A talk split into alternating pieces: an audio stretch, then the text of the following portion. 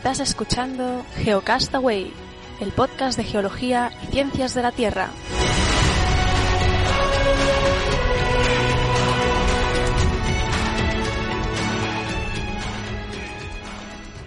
Saludos, bienvenidos geonáufragos del mundo. Hoy es jueves de 18 de diciembre. Estamos en el Geocast semanal, Geocast semanal y conmigo Vicen. ¿Qué tal? ¿Cómo estás? Hola, buenas, saludos a todos. Aquí estamos con una semana más. Una semana más. Oye, que no, no, no, lo hemos hablado, pero sería, yo creo que es el último semanal del año ya, porque la semana Sí. que viene haremos el mensual y entre que lo editamos y todo, y las vacaciones de Navidad, eh, pues yo creo que este va a ser el último Geocast semanal de, del año, que empezamos en abril, si no recuerdo mal, o, o en mayo. No sé, ahí lo- nuestros amigos de Misterios de la Ciencia, del foro Misterios de la Ciencia, nos, nos están poniendo los semanales y ellos sí los están numerando, o sea que llevamos ya como 20. Va- va- vamos a superarnos eh, numéricamente, el semanal va a sobrepasar al, al mensual dentro de, de- de dentro de poco. En fin, eh, pues nada, eh, hagamos un repaso, mm, un índice de las noticias. Si quieres, empieza tú que vas a estar comentando. Pues yo también voy a, tengo unas cuantas, tengo unas seis. Voy a hablar primero, en primer, la primera parte, pues de, de, dos sondas, de la Venus Express y de la Mars Curiosity, de los últimos descubrimientos. Luego tengo noticias, una de investigadores españoles, una sobre uno de, de unos bólidos que han encontrado que hay una frecuencia que puede, puede tener algún significado. Sobre la extinción de los dinosaurios, alguna cosa que hay para completar.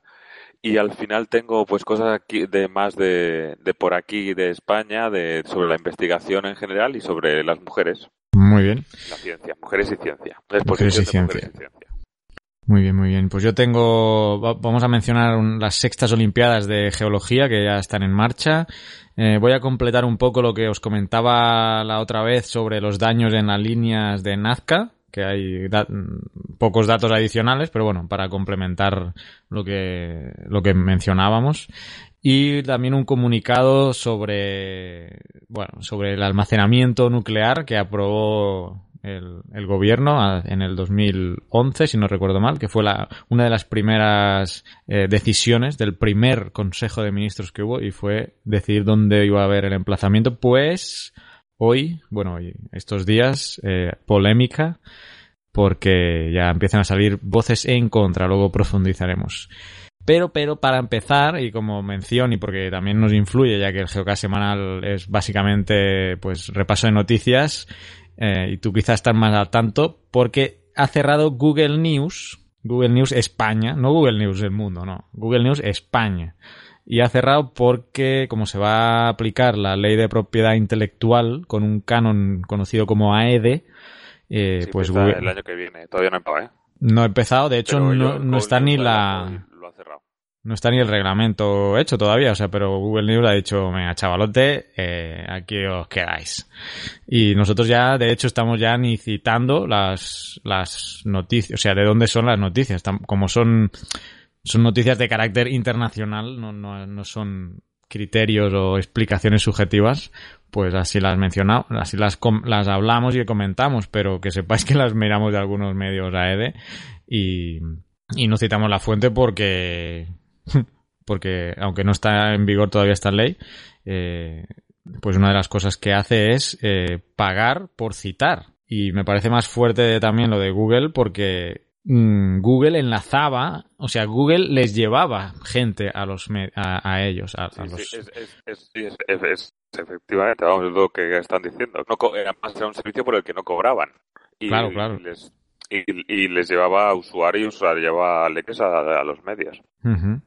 Eh, Google sigue funcionando, obviamente, porque lo que está restringido es a, lo- a los, eh, digamos, mm, no buscadores, ahí no entra, la ley no, no los incluye a los buscadores, o sea, tú puedes buscar en Google la noticia y, bueno, te va a tocar un poco más de búsqueda por, por el propio Google, pero lo que veta esta ley son los agregadores de noticias.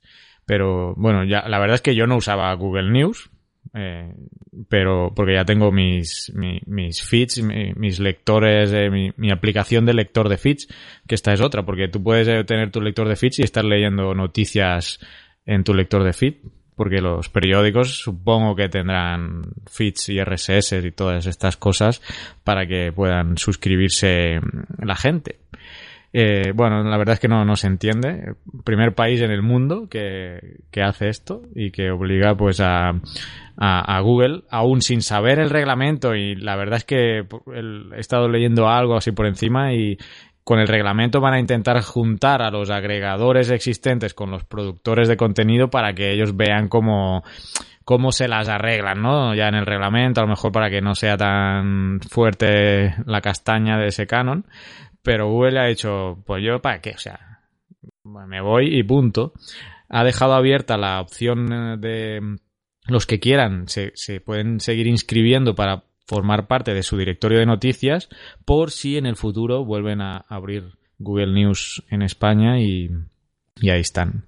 Es curioso también cómo han empezado a salir eh, extensiones en los navegadores eh, vetando los medios AED, o sea, o informándote de que estás viendo un medio AED, no sé cómo se llamará, no, no, lo, no los he probado, pero hay alguna, ya he visto, por ejemplo, en Google Chrome, que es el que uso yo, ya hay una extensión ahí de blog AED para detectar estos, eh, estos medios. Y la propia página web de la EDE ya están listados los que forman parte de ellos, o sea que bueno, también podéis entrar ahí y ver todos los medios que son, son muchos, ¿eh? la verdad es que hay bastantes. Y una cosa curiosa de la ley, para terminar esta parte que es más curiosidad, eh, la ley dice que es un derecho, derecho irrenunciable de los medios de comunicación a cobrar una tasa que es este canon AEDE. O sea que este, este, por lo que he leído en la noticia, este derecho irrenunciable es, aunque yo como medio no quiera cobrarlo, es un derecho irrenunciable que me da la ley. O sea que, quiera o no, eh, tengo eh, el derecho de cobrar ese, eh, esa tasa. O sea, por narices. Así que, bueno, no sé cómo va a terminar esto, pero ya ha empezado con el cierre de Google News, lo cual pues no deja de ser una mala noticia y que nos provoca a nosotros que no podamos citaros la en el podcast los medios que esta es otra porque lo estamos enlazando en el Delicious. Entonces a ver si ahora eso va a implicar que Delicious deje de eh, enlazar noticias porque las noticias que comentamos están en delicious.com barra geocastaway. Ahí están todas las noticias y obviamente con el link a la noticia original que os llevará al medio de comunicación que, que es, es lo gracioso que están impidiendo que les lleguen más usuarios. Bueno Siete minutos, hoy llevo el cronómetro en marcha, ya nos hemos estampado siete minutos con esto. Eh. creo que sí, que se te ha ido un poco la mano con esto. Venga, pues sigue, sigue tú. Sí, eh, bueno, antes que nada también yo quería decir que en España se ha aprobado la nueva ley de hidrocarburos, pero lo vamos a hablar en el mensual, no vamos a hablarlo ahora en el, en el semanal, sino vamos a tratar de darle un poquito más de profundidad en el mensual. Así que nada, eh, empiezo yo con mis primeras noticias, eh, las dos que tienen que ver con, las ondas espaciales. La primera, la Venus Express, que ha, llegado a su fin después de ocho años dando vueltas a Venus. Tenía que estar para 500 días terrestres, pero ha superado con mucho su vida útil. Eh, han aprovechado que ya sabían que se les estaba quedando sin combustible para hacer para hacer unos últimos vuelos y hacer como unas zambullidas así un poco más kamikazes en la atmósfera de Venus, han llegado a acercarse hasta 130 kilómetros solamente de, la superficie de Venus. Eh, la Venus Express se lanzó en noviembre del 2005, tardó solamente 155 días en llegar a Venus, pesaba unos 1.270 kilos, incluía 570 kilos de combustible y 93 kilos de instrumentos científicos y tenía describía una órbita elíptica sobre los polos de Venus que se acercaba hasta unos 200 kilómetros de superficie y se alejaba hasta 66.000 kilómetros, ¿no? Para poder tener diferentes estudios y diferentes puntos, ¿no? De, ahí. La montaron relativamente rápido y se aprovecharon de las experiencias de la Mars Express y de la, y de la Rosetta. Y bueno, cosas que han sacado de Venus. El Venus lo describen tal cual como un infierno y con una temperatura de la superficie superior a los 450 grados centígrados y una atmósfera extremadamente densa compuesta de gases chicos. Y parece ser, ser geológicamente activo aún a la vista de los numerosos flujos de lava descubiertos que deben de tener alrededor de 2,5 millones de años, o sea, totalmente recientes. Eh, hay variaciones en las medidas de dióxido de azufre y, bueno, y que se entiende que puede ser debido a la circulación atmosférica que es un poco particular. Eso por un lado. Y por otro lado, la Curiosity. una de las cosas que tenían en, en Marte es que había, ah, parecía que ah, eh, eh, se, se, sospechaba de que podía haber eh, metano, ¿de acuerdo? Pero hasta el momento no lo habían encontrado. Y además se tenía bastante interés y bastante curiosidad porque en la Tierra actualmente el 90% del, del metano que tenemos en la atmósfera es de origen, es de origen biológico, ¿de acuerdo? Entonces, como podía ser un, un dato que dijera que sí que había vida. Eh, y digo, como decía, de forma sorprendente era que no se hubiese detectado gas eh, todavía. Pero lo, en, los han llevado, la han llevado la, la, Curiosity a ras de suelo en, el, en un cráter, si tengo aquí el nombre del cráter. Eh, vale, en el cráter de Gale, creo que se llama, que es un cráter de más de 150 kilómetros de diámetro. ¿Y qué han encontrado aquí? Aquí han encontrado valores, unos valores muy bajos de, de, de 0,7 partes por billón en volumen. Pero, pero, que eh, de forma puntual, hasta en, creo que, seis ocasiones, han aumentado hasta 7 partes por billón, es decir, 10 veces más. O sea, que tiene que haber algún proceso, hay un proceso, una fuente adicional de metano que es de origen desconocido. Ahora los investigadores están diciendo, hay gente que habla que sería de origen geológico este metano y hay gente que habla de que, podría haber un posible origen biológico. Cuando hablamos de origen biológico hablaríamos de bacterias o de ese tipo de cosas, no de otra cosa, eh, lo que entienden ellos. Pero bueno, están ahí, pero por lo menos han encontrado eso, que hay un porcentaje muy bajo, pero pues de, forma puntual han encontrado fuentes que son eh, también han tratado que ser muy cuidadosos. cuidadosos con esta información para no generar tampoco ahí, porque, claro, simplemente tienen el, el, valor del metano, no tienen forma de, de contrastar, de saber el origen del metano ni nada, ¿no? Entonces están, van con muchas, con pinzas, es bastante escéptico el informe, es como se ciña los datos y ya está. Así que con esto termino yo mi primera parte. Ok. Pero, y más les vale que vayan publicando cosas porque te acuerdas aquel informe del de, un, grupo de LEM y que no y encima pero que encima eran unos chulos y todo eso pero bueno eso los de la MIT que ponían a caldo no sé si seis o siete misiones de la NASA y esta era la que quedaba peor o sea que ya más, más les vale que, que vayan sacando cosas. Bien eh, estamos ya en las eh, sextas olimpiadas de geología y bueno, os voy a leer eh, así rápidamente cómo funciona la cosa. Va a haber una fase territorial, que es la que ya está en marcha. Esta fase territorial o es bien por, por provincia o por comunidad autónoma, va a depender pues de quién organice y que territorios agrupe. Esto se va a llevar a cabo hasta el día 7 de marzo, antes del 7 de marzo, y bueno, en toda, en toda España, ¿no? Las fases, las diferentes fases territoriales. Esto, bueno, luego voy a dar algunos datos por si que no os habéis apuntado todavía, eh, y sois profesores de instituto y eh, tenéis alumnos que estén entre, que sean de cuarto de eso o bachillerato, y no hayan cumplido los 19 años antes del 1 de julio, podéis participar todavía. Entonces, eh, en eso participaríais en la fase territorial, donde los tres mejores de cada territorio eh, pasarían a la fase nacional. La fase nacional se va a hacer en Alicante y este va a ser ya una única fecha, el 21 de marzo del 2015. Aquí va a haber premios individuales y también por equipos. Y aquí se clasifican los cuatro primeros clasificados, mm, pasarán a formar el equipo español que representará pues a España en la, en la en la Olimpiada de Geología Internacional, que se va a celebrar este 2015, bueno, este próximo 2015 en otoño, todavía no están las fechas, pero va a ser septiembre o octubre del 2015 en eh, Pocos de Caldas, que esto está en Brasil, en el estado de Minas Gerais, Brasil, o sea que chicos, esmeraros porque el premio es un viajecito para Brasil. ¿eh? ¿eh? va a haber más de 30 países compitiendo ya en esta fase internacional y bueno, es una oportunidad pues eso de compartir y, eh, difundir un poco también las ciencias de la Tierra. Uh, ya os he dicho quién puede participar, alumnos de cuarto de eso o bachillerato que no hayan cumplido los 19 antes del 1 de julio.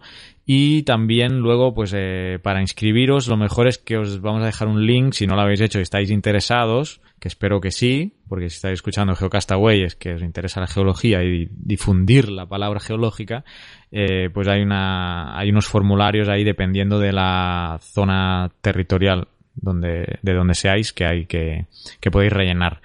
Eh, os lo vamos a poner en el post de, este podcast, aunque la página es la de la EPEC, de la, de la Asociación eh, Española de, para la Educación en Ciencias de la Tierra, aepect.org barra Olimpiadas Geología. Pero bueno, de todas formas os voy a poner el link porque ahí están los diferentes enlaces a los formularios para que podáis participar y, y, os pongáis en coordinación con pues el organismo territorial que esté organizando las Olimpiadas cerca de vuestro territorio o instituto. Y nada, pues eso, animaros y, y ya está esta mención. Sigamos. Pues seguimos, seguimos con una nota de unos investigadores españoles de, de, la Complutense de Madrid, si no me equivoco. Voy a decir si tengo por aquí los tres. Francisco Caña, me parece, y Alejandro Sánchez, ¿eh? Eh, que resulta que han estado buceando, como dicen por aquí, en las hemerotecas, sobre todo en la del New York Times, en la Biblioteca Nacional de España, en diferentes periódicos, también con un con el Tratado de Prohibición Completa de Ensayos Nucleares, que lo que hace público es un listado de explosiones registradas por esta organización que no son de, que no son eh, de bombas nucleares, sino por, por meteoritos. Y lo que han encontrado es que, curiosamente, eh, hay una extraordinaria cantidad de bólidos vistos por la población, o sea, de los que se perciben a mediados de febrero y alrededor del 23 de julio, ¿de acuerdo? Y que se concentran con estas fechas que se excluye que se pueda deber a la casualidad. Entonces lo que se, lo que ellos sugieren es que esto se podría deber a grupos de asteroides que viajan juntos por el sistema solar y que puntualmente se cruzan cada año en el camino de la Tierra que generan esta, estas anomalías, ¿no? Y que sería una prueba de todo esto. Estos, estos cinturones de asteroides, estas, estas, estos grupos de asteroides podrían estar, por ejemplo, de las explicaciones que se da, eh, o, condicionados, digamos, por la, por la gravedad de, de Júpiter, ¿no? Eh, por, por ejemplo. También me gustaría decir que eh, en un medio que no se puede decir, no sé si esto es, nos van a pegar, pero como también está la ley, creo que sí, ¿no? ¿Tú sabes cómo han titulado la noticia? Te voy a decir, son meteoritos y mitad de febrero. Mm, pues... ¿Relación con el San Valentín? Sí, señor. Bolas de fuego San Valentín. Han titulado la noticia en un medio de tirada nacional aquí en España. Vale. Así muy bien, ¿no? Llamando.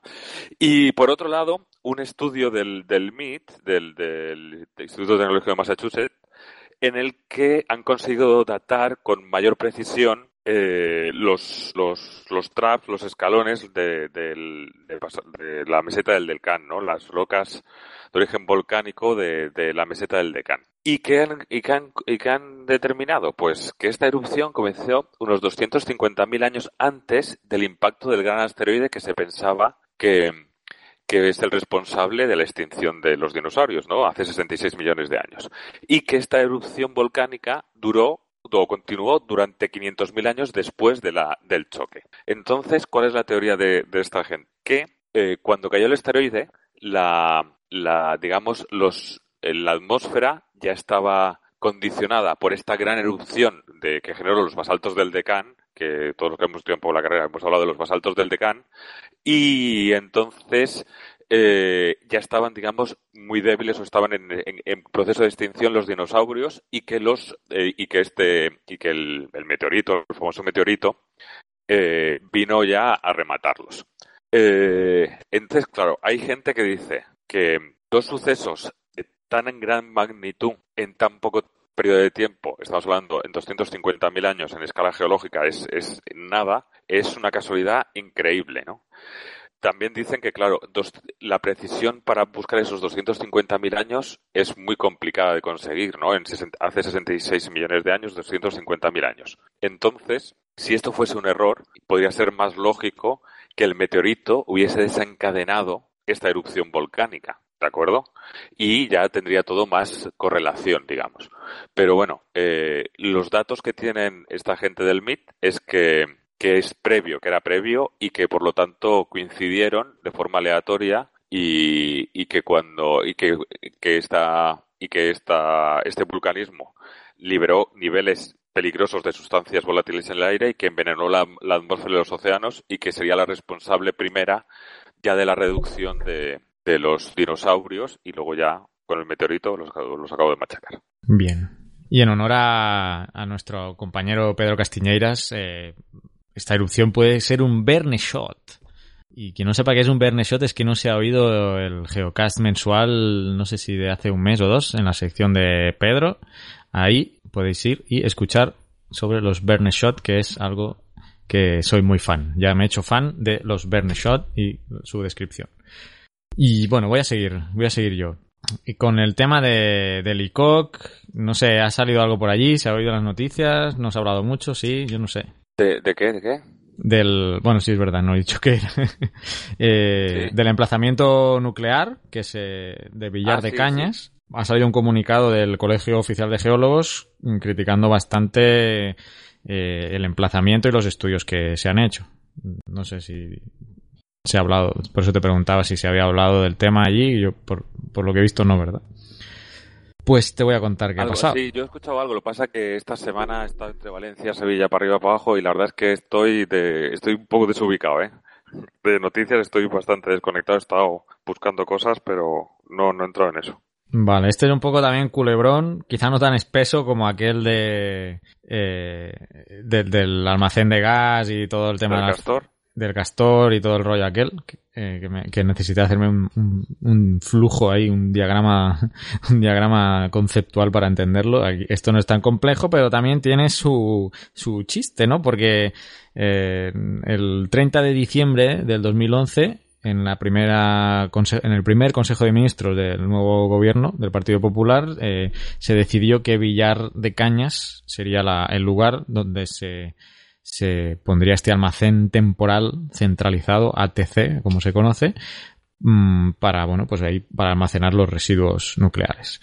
Eso fue en el 2011. Ahora, 2014, sale un comunicado del Colegio de Geólogos que dice, y estoy leyendo aquí en mis notas, que los estudios geológicos y, y geotécnicos preliminares son muy insuficientes e inadecuados y que se han priorizado criterios políticos. Y esto que lo diga, o sea, lo dice ICOC y me parecen sentencias muy duras, ¿eh? porque ICOC normalmente intenta ser bastante neutro, un poco, pues, eh, neutral en estos temas. Lo vemos, por ejemplo, en la parte de, de los hidrocarburos, que bueno, no, que sí, que está bien, pero hay que ver la parte ambiental, o sea, intenta jugar eh, y ser comedido en sus declaraciones, pero ante estas declaraciones me parecen bastante, bastante fuertes y un golpe importante. Eh, la cronología, aparte del ICO, que aquí se mezclan otros actores, tenemos el Consejo de Seguridad Nuclear, el CSN, que encargó un informe a una, a una firma de ingeniería, una consultora de Estados Unidos, que creo que se llama Golder ATSG, ATSG, y ese informe que encarga el Consejo de Seguridad Nuclear cuestiona el emplazamiento y menciona hasta 124 aspectos a mejorar. Eso por un lado. O- es precisamente el ICOC eh, recoge parte de ese informe y habla de graves problemas que surgirán en el futuro en las estructuras de cimentación de las instalaciones y alertan de grandes sobrecostes en las obras de construcción del ATC, del almacén. Un y un sobrecoste en una obra pública no me lo puedo creer. Sí, sí, sí. Ah, bueno, esto no lo he mencionado. Eh, no lo he mencionado porque esto ya está adjudicado, ¿no? La construcción y todo esto ya está adjudicado a una empresa nacional que se llama Enresa, que es Empresa Nacional de Residuos Radioactivos. Entonces, esta es la empresa que tiene que eh, elaborar, ejecutar todo el almacén y todo el asunto. Y lo que decía, sobre costes y posible deterioro de, la seguridad estructural de los edificios. Eh, la vida útil de, que se tiene que prever para este almacén es de 60 años, pero debido a los problemas en la construcción eh, se pueden producir estos sobrecostes que verían afectados. O sea, antes de la vida útil ya tendrías que estar ahí haciendo cosas. Eh, ¿Qué ha pasado? Que en este documento del ICOC digo, bueno, pero ¿qué pasa? O sea, ¿qué, qué, qué le pasa a esa zona que supone un problema? Mm, y en el comunicado del ICOC no está y me he tenido que a saber, no, no, no a través de Google News porque ya lo han cerrado, pero he ido a parar a una página donde, por suerte, y si antes hablábamos de... Ah, bueno, me saltado la noticia de Greenpeace, pero bueno, teníamos las organizaciones ecologistas, que a veces se les va la castaña, como vamos a ver luego con lo de Greenpeace, pues eh, bueno, al menos en esta zona, un grupo se ha formado una plataforma contra el cementerio nuclear, bueno, como siempre pasa cuando se va a construir algo que impacta enormemente un lugar, pues se construyen se hacen plataformas y en este caso eh, tenemos la plataforma contra el cementerio nuclear y luego la ONG Ecologistas en Acción. Pues parece ser que no sé cómo, pero por un lado la plataforma contra el cementerio nuclear ha conseguido este informe, no sé cómo, habrá que preguntárselo a ellos, de la consultora gringa que menciona existencia de dolinas de subsidencia generadas por la disolución de algunos estratos yesíferos y que podría haber cavidades en el subsuelo. Bueno, esto es lo que cita esto es lo que cita un portavoz de la plataforma a raíz del, supuesto informe que ellos han tenido, entonces habría, en principio hay que creerlo. Y por otro lado, la ONG Ecologistas en Acción ha hecho un estudio ellos han hecho un estudio contratando a, a una, a bueno, una, una, empresa de geotecnia y de geología y eh, eh, uno de los responsables eh, que ha hecho el estudio, un hidrogeólogo, eh, califica de irresponsable al gobierno central por minimizar los riesgos geológicos.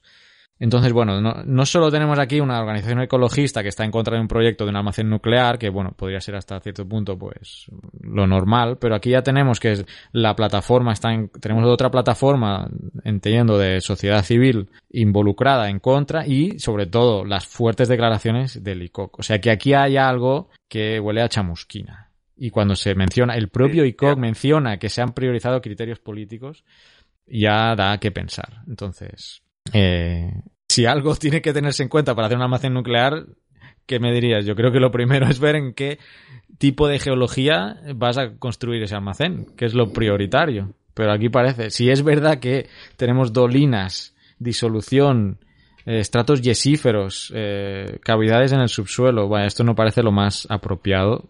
Ya digo, no, no he entrado, no, he visto los informes, mm, me estoy basando en declaraciones, pero si ya el, el ICOC ya está mencionando esto, preocúpate. Así que nada, eh, así estamos. Habrá que seguirlo eso. Sí, sí, habrá que seguir cómo evoluciona. Pues nada, voy a terminar yo con dos noticias eh, breves también. A ver, lo primero es que no sé si tú sabes quién es Emilio Lora Tamayo, que es el presidente del CSIC. Vale, pues ahora sí lo sé. En noviembre, no sé si, si coincidiendo, ¿te acuerdas que lo nombramos? Que fue el, el 75 aniversario, fue, ¿no? El, sí. Ah, sí, pero el nombre no me acordaba. Bueno, el tema es que dijo que lo de la fuga de cerebros de los investigadores españoles era una leyenda urbana. Entonces, ¿cómo ha relacionado, cómo ha reaccionado la, la, los profesionales, no? Pues a través del yo tengo entendido que es a través de este blog, ¿eh? del blog de la Asociación para el Avance de la Ciencia y la Tecnología en España, han, han creado un, un hashtag así, ¿no? Que se llama eh, Yo soy leyenda urbana yo soy una, yo también soy una leyenda urbana, entonces son investigadores de españoles que han tenido que ir al, extranjero y que hayan publicado su nombre y apellidos, su centro de investigación en el extranjero y un retrato, una foto sosteniendo ese cartel, ¿no? El que dice yo también soy una leyenda urbana.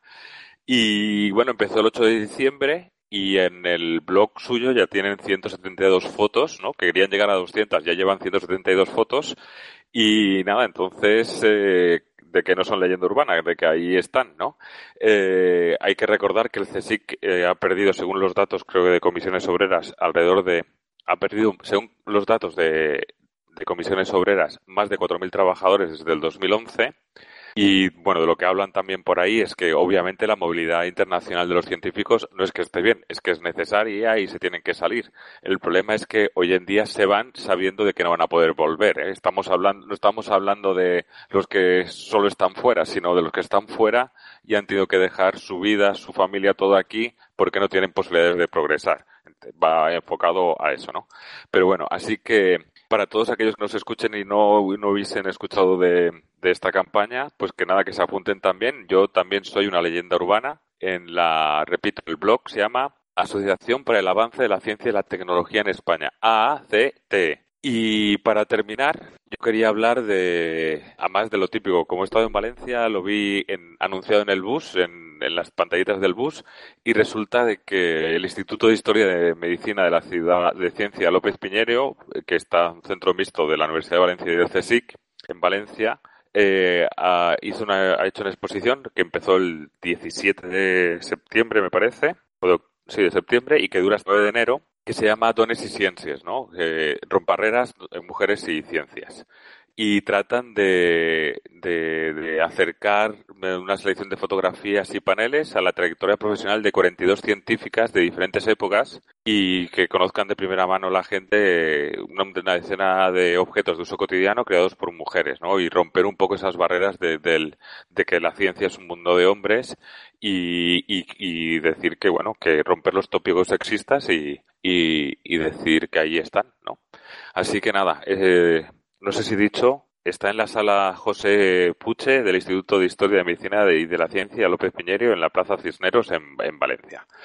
Así que nada, yo con esto termino okay, mis, pues mis noticias. Voy a mencionar rápido lo de Greenpeace. Estamos 32 minutos, tengo aquí mi cronómetro. Ya nos hemos pasado dos de lo previsto, pero voy a comentar lo de Greenpeace porque aquí lo tengo rapidito, rapidito. Eh, vimos que Greenpeace se fue a las líneas de Nazca, desplegaron eh, una pancarta ahí, letras, en letras, que ponía Time for Change, the future is renewable, Greenpeace. O sea, tiempo para el cambio, el futuro es renovable, Greenpeace y lo desplegaron ahí al lado de una, un, un, dibujo de una de estos, de estos geoglifos que, se llamaba el colibrí.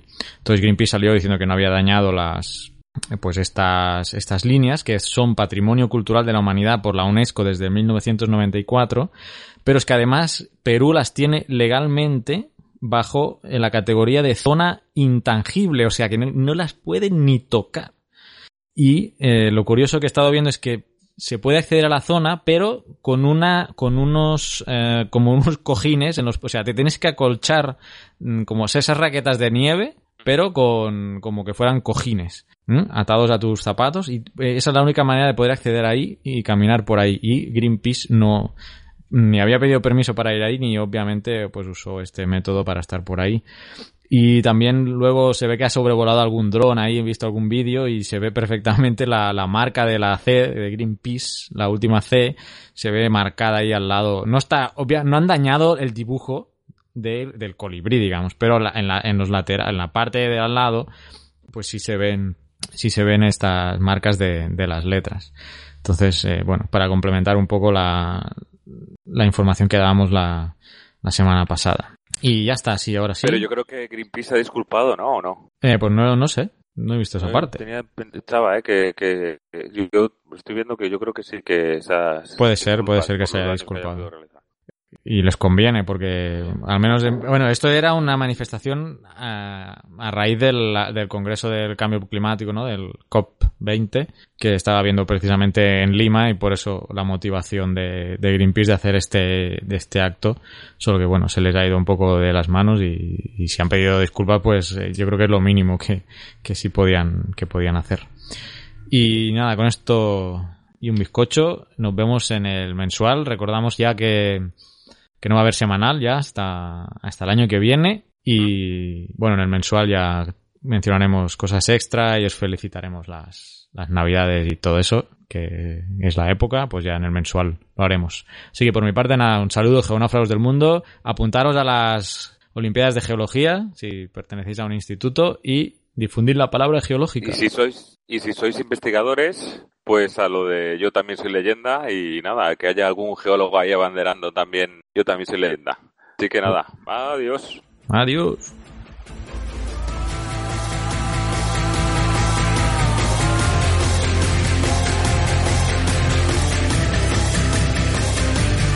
Envíanos tus comentarios, preguntas o sugerencias a geocastaway.gmail.com Puedes escribirnos en nuestra web geocastaway.com. Búscanos en Facebook y en Twitter. Y escúchanos también a través de iTunes, Evox o Miro.